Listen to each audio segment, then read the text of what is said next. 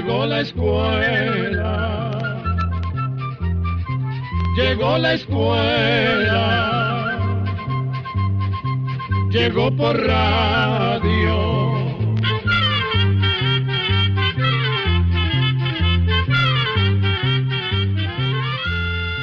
El Instituto Centroamericano de Extensión de la Cultura presenta su programa Oigamos la Respuesta. Compartiremos con ustedes las preguntas de nuestros oyentes y daremos las respuestas a sus inquietudes. Mándenos sus preguntas al apartado 2948-1000 San José, Costa Rica. También puede enviarnos sus preguntas al correo electrónico icq.org o encuéntrenos en Facebook como Oigamos la Respuesta. O llámenos por teléfono, código de área 506, número 2225-5338 o 2225-5438. Estimados amigos, con el placer de costumbre les damos la más cordial bienvenida a otro espacio de Oigamos la Respuesta. Iniciamos con una consulta de un estimado oyente que nos escucha desde San José, en Costa Rica. Nos envía un correo electrónico y nos pregunta, ¿cuáles son los principales mitos y realidades sobre el autismo? Escuchemos la respuesta. Desde que nacen, los niños empiezan a conocer el mundo conforme van creciendo, muestran mayor curiosidad y deseos de comunicarse, pero existen algunos a los que les cuesta relacionarse con el mundo que los rodea. Se trata de las personas autistas. Sobre las personas autistas se han creado mitos totalmente falsos e injustos. Uno de estos es pensar que el autismo es una enfermedad. Es un mito muy extendido sobre esta condición. En realidad no se sabe con certeza qué causa el autismo. Pareciera ser causada porque el cerebro y el sistema nervioso de las personas autistas trabajan de manera diferente. Además, como el autismo no es una enfermedad, tampoco puede decirse que tenga cura. Es una condición que dura toda la vida, pero su impacto puede reducirse si la persona recibe ayuda para comunicarse mejor y para adaptarse a las actividades de la vida diaria. Otro mito es que las personas autistas no tienen sentimientos, cuando en realidad pueden encariñarse con personas que quizás no forman parte de su familia.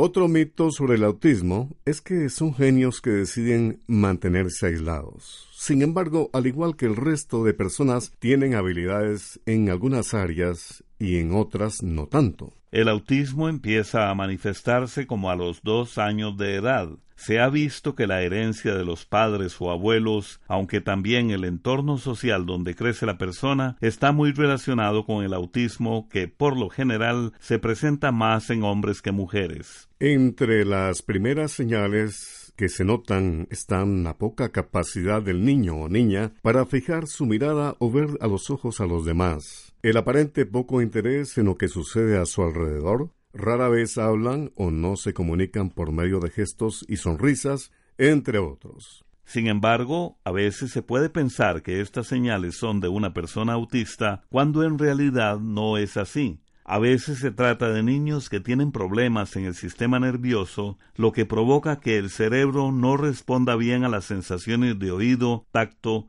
gusto, vista y equilibrio. Por eso, ante la duda, es conveniente acudir a un médico para comprobar si realmente se trata de autismo. Entre más temprano se detecte, mayores serán las posibilidades de aprendizaje y de participación que tengan estas personas en su familia y en la sociedad. Hace unos 30 años empezó a superarse el mito de que todas las personas autistas eran iguales y por medio de investigaciones se comenzó a aceptar que cada persona autista tiene sus propias necesidades educativas en distintas áreas como comunicación, aprendizaje o conducta. Como a las personas autistas les cuesta empezar una conversación o poner atención a lo que alguien más les está diciendo, Muchas personas han llegado a pensar que los autistas viven como encerrados en su propio mundo. Creer este mito significa encerrarlos aún más, cuando lo ideal es buscar maneras de comunicación para que puedan interactuar más fácilmente con otras personas. Otro mito es pensar que la manera de ser callada y aislada de los autistas es porque así lo quieren y por una actitud negativa. Ese es otro mito realmente injusto, pues como ya dijimos, todos estos comportamientos se deben a características especiales del cerebro y del sistema nervioso que trabajan de una manera diferente. A pesar de la dificultad para fijar atención en lo que pasa alrededor, a veces las personas autistas se apegan a algún objeto o a una rutina. Y hay casos de personas autistas que se dedican de lleno a algún tema y llegan a conocer todos sus detalles hasta convertirse en expertos o desarrollan habilidades musicales o artísticas extraordinarias. Ese apego a las mismas rutinas hace que a las personas autistas les cuesten los cambios bruscos o las sorpresas. Cuando sus actividades se ven interrumpidas o son cambiadas de golpe, es normal que una persona autista se enoje por mucho tiempo se creyó, equivocadamente, que estos comportamientos eran producto de mala crianza o mal genio. Y es que no se había pensado que los enojos son más bien una de las pocas maneras en que una persona autista se comunica. Comprender esos enojos como una forma de comunicación de las personas autistas ha permitido a los especialistas trabajar con técnicas para mejorar la calidad de vida de estas personas. Estamos en Oigamos la Respuesta. Escuchemos ahora el tema musical Soma de la artista nicaragüense Elsa Basil. Beso tu labio inferior para ver cómo sabe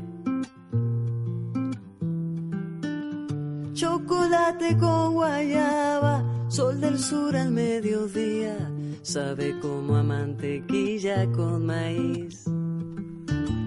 Agua fresca en la quebrada, tapa dulce en agua tibia, sabe aquello que creí.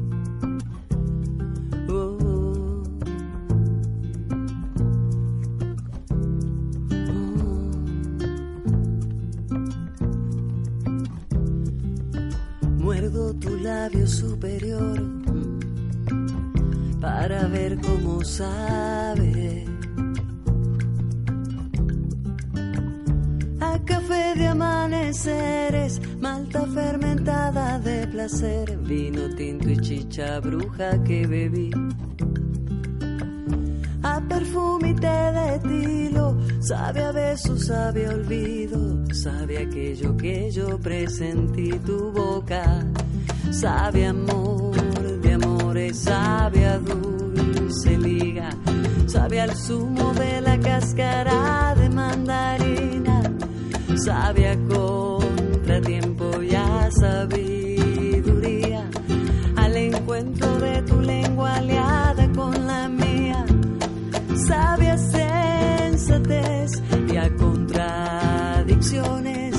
sabe a la embriaguez que causan los viejos amores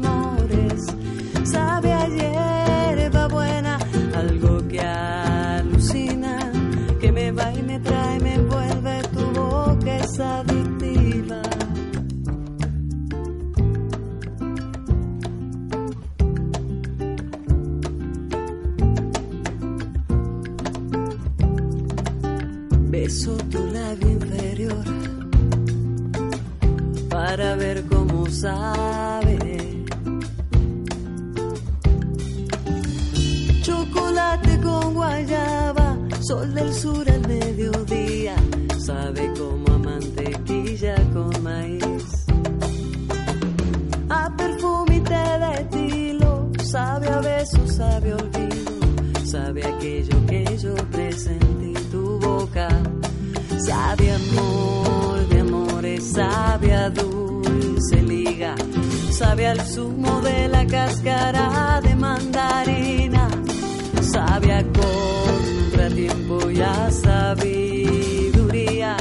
al encuentro de tu lengua aliada con la mía, sabe a sensatez y a contradicciones, sabe a la embriaguez que causan los viejos amores.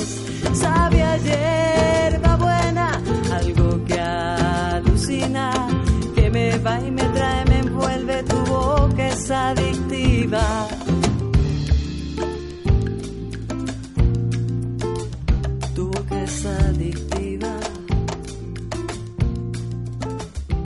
Después de escuchar a Elsa Basil, continuamos con la respuesta sobre los mitos del autismo. Otra característica de muchas personas autistas es que tienden a evitar el contacto físico. Por eso, a un niño autista puede que le cueste ser abrazado o recibir cariño. Esto muchas veces es difícil de entender para los padres que a menudo se sienten culpables pues piensan que quizás la falta de amor provocó ese comportamiento en sus hijos. Lo curioso es que el autismo interfiere con la reacción, pero no con la emoción. Pues por dentro una persona autista realmente quisiera recibir abrazos y muestras de afecto. Para Theo Peters, que es uno de los mayores expertos en autismo que hay en el mundo, el mito de que los niños autistas eran producto de la falta de cariño o el rechazo de los padres es una gran injusticia, pues le consta que por más dedicados o amorosos que sean los padres, el autismo igual puede presentarse ya que tiene que ver con otras causas. En una conferencia, Peters dijo, tenemos que aprender a ver el mundo a través de los ojos de una persona con autismo. Cuando seamos capaces de comprender por qué la vida les resulta difícil, podremos mover obstáculos y desarrollar respeto por los esfuerzos que hacen para sobrevivir entre nosotros.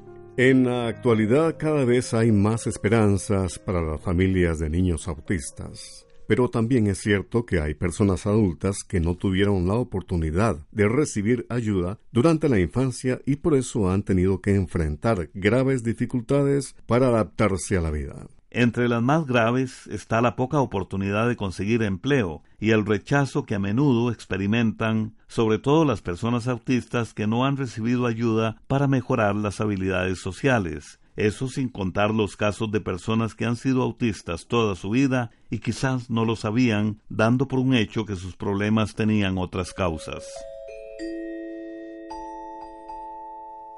Continuamos en Oigamos la Respuesta. Muchas gracias por su amable atención y gracias también a esta radioemisora que nos permite comunicarnos con usted. ¿Qué cosas se pueden aprender en la tercera edad?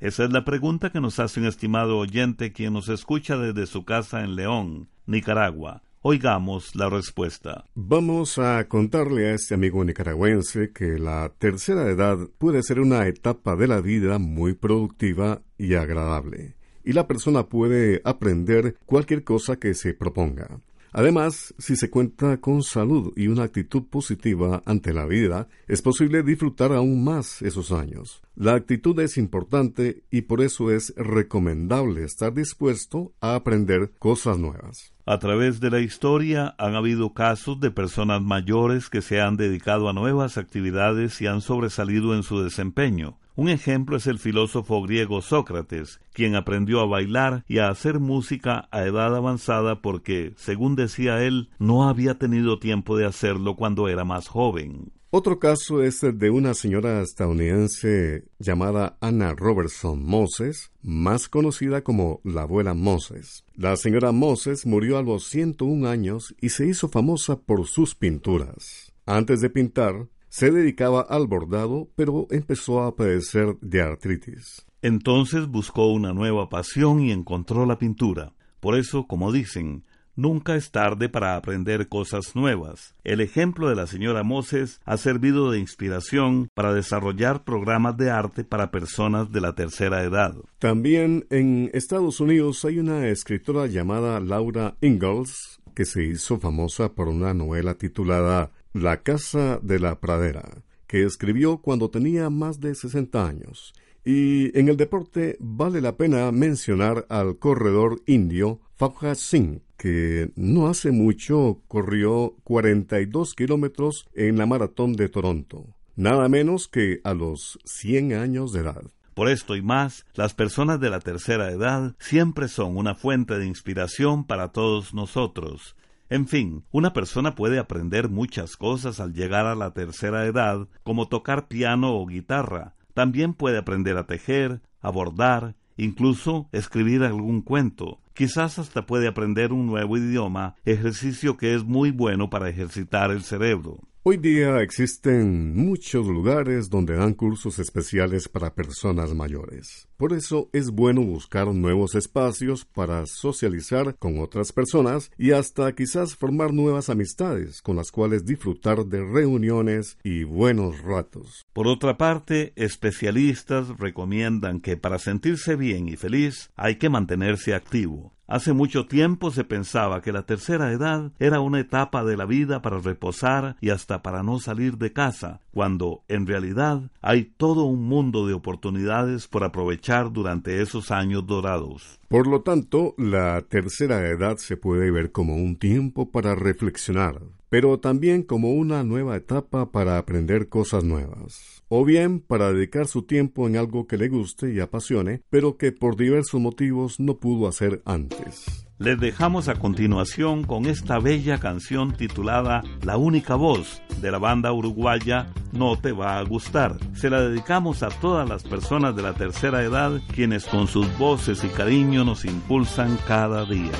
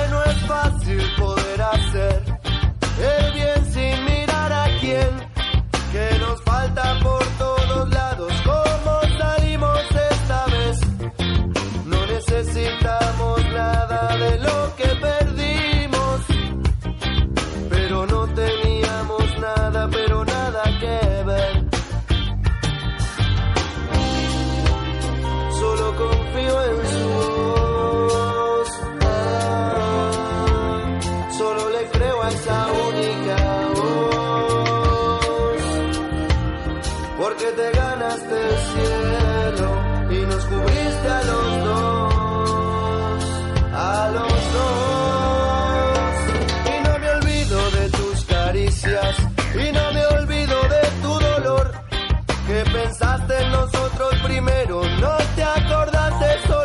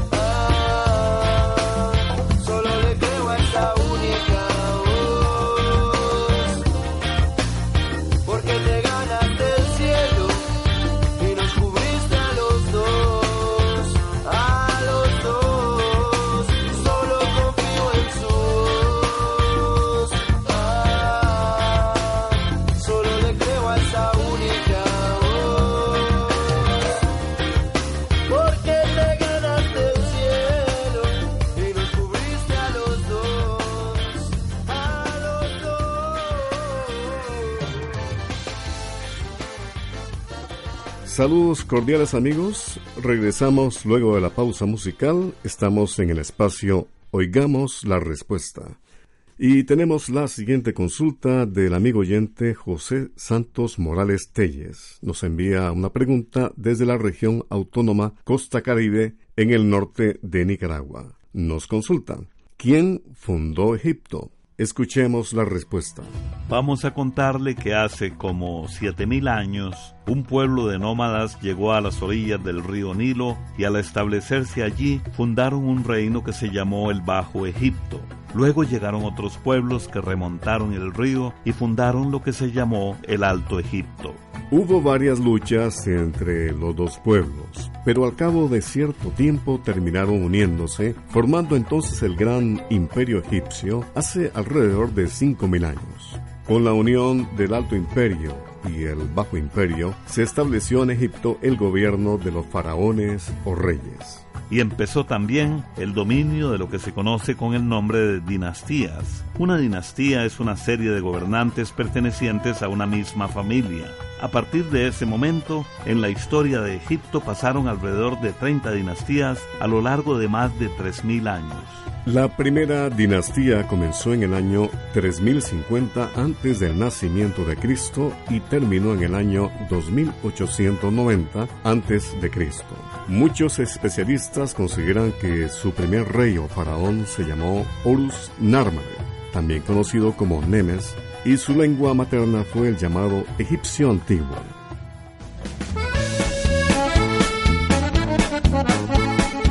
Soy una mujer normal mal que yo soy libre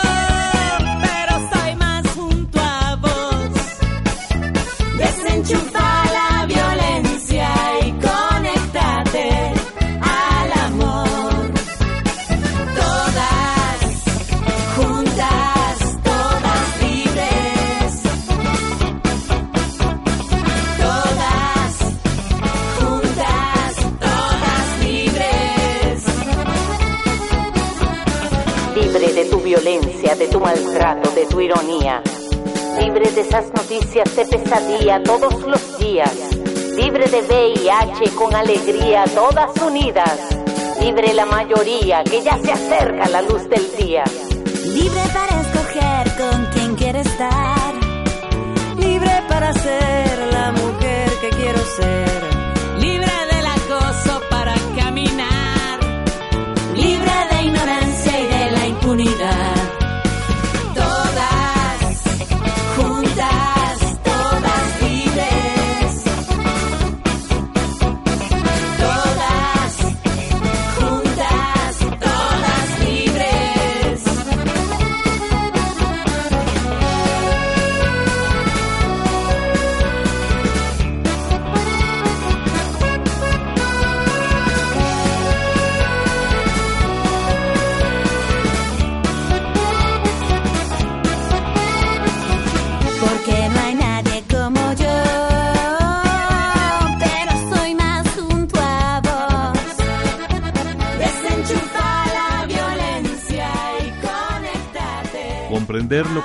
Es un derecho humano. Este es el programa Oigamos la Respuesta del Instituto Centroamericano de Extensión de la Cultura, ICQ. Muchas gracias por su atención. Un estimado oyente que nos escucha desde Nagarote, Nicaragua, nos envió un correo electrónico y pregunta Hoy la red social es una alternativa para estar informado, pero ¿cómo hacemos con la desinformación? ¿Qué hacer para no estar desinformado? ¿Cómo llegar a la verdad y no ser utilizado? Oigamos la respuesta. Por más que queramos, es muy difícil mantenerse informado de todo lo que ocurre en el mundo. El problema, sin embargo, viene cuando las noticias y reportajes que escuchamos o leemos tienen información falsa. Eso no es nuevo pues antes de que existiera el Internet y las redes sociales, también se publicaban noticias falsas. Sin embargo, las redes sociales son de uso libre y como cualquier persona puede usarlas, es más fácil que en esas redes se pongan rumores falsos que muchas veces engañan a las personas haciéndolas pensar que son verdaderos, o bien que se oculte la verdad con el fin de favorecer ciertos intereses. Hoy día vivimos en la llamada era de la información. Pero pasa que muchas veces no tomamos el tiempo para pensar con cuidado lo que leemos o escuchamos y damos por cierta una noticia que tal vez es falsa. Por eso, hoy más que nunca debemos dudar de muchas cosas. Para evitar la desinformación conviene buscar la fuente original de la que se tomó la afirmación o noticia, o sea, buscar de dónde nació tal noticia y tratar de comprobar si realmente sucedió lo que se está diciendo. En el mundo existen medios de comunicación serios y objetivos cuyas notas e informaciones son bien estudiadas y comprobadas antes de ser publicadas, y esto ayuda a reducir la posibilidad de desinformación. Claro está que hasta los medios de comunicación más serios y prestigiosos pueden caer en desinformación, pues cualquier persona de buena fe puede equivocarse. Por eso conviene siempre mantener una actitud crítica, sabiendo que no todo lo que se publica en redes sociales es cierto. También es importante no dejarse llevar por rumores o darle apoyo siempre a una manera de pensar. Por otra parte, cuando se trata de asuntos de opinión, se pueden consultar distintos criterios o formas de pensar. Esto le ayudará a tener una idea más amplia del tema y así poder formar su propia opinión. Además, es importante no reaccionar de inmediato y ponerse a enviar un comentario o una noticia en redes sociales sin haberse tomado el tiempo para revisar bien la información. Así se ayuda a evitar que las noticias falsas se propaguen y menos personas caigan en la desinformación o sean parte de un chisme, una manipulación o un engaño. Programa A Control 21. ¿De dónde viene la expresión salir con un domingo 7? ¿Qué hay más allá de las estrellas? ¿Un cactus almacena agua bebible? Estas y otras preguntas mañana en otro programa de Oigamos la Respuesta. Y así llegamos al final del programa del día de hoy. Los esperamos mañana en este su programa Oigamos la Respuesta. Mándenos sus preguntas al apartado 2948-1000 San José, Costa Rica también puede enviarnos sus preguntas al correo electrónico icq.org o encuéntrenos en Facebook como Oigamos la Respuesta. O llámenos por teléfono, código de área 506, número 2225-5338 o 2225-5438. Recuerde que Comprender lo comprensible es un derecho humano.